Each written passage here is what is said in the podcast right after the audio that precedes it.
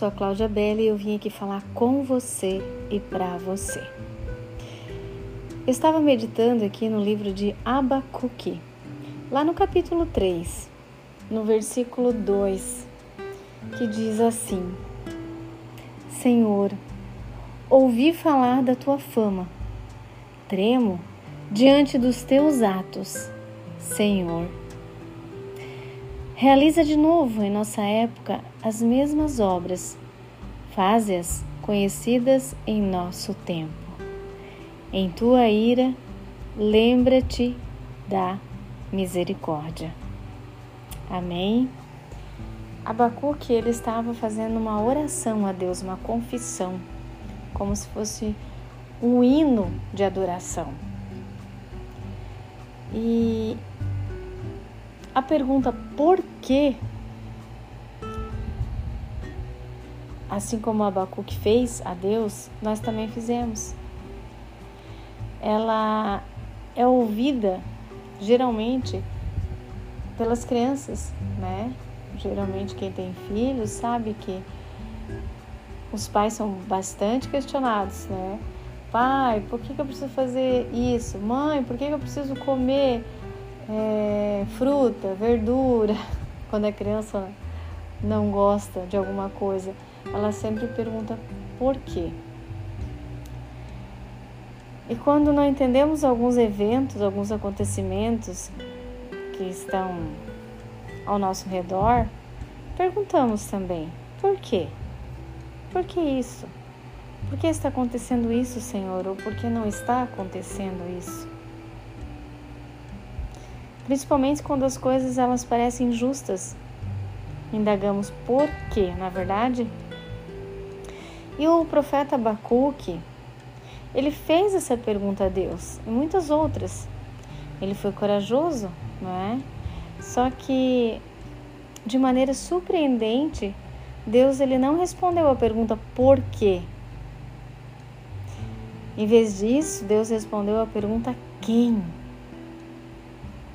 Abacuque foi encorajado a confiar que Deus é pleno de poder, de amor, de justiça e que Ele está sempre no controle.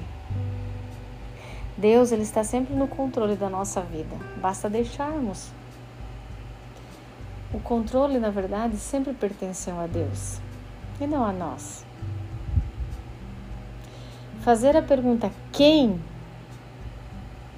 nos ajuda a não cair em desespero, mas ao contrário, crescer em confiança, em esperança, em fé.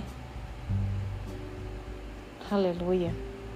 A resposta a essa consulta é encontrada em uma relação de confiança com Deus, com o nosso Abba Pai, com Deus Pai, com o nosso Criador,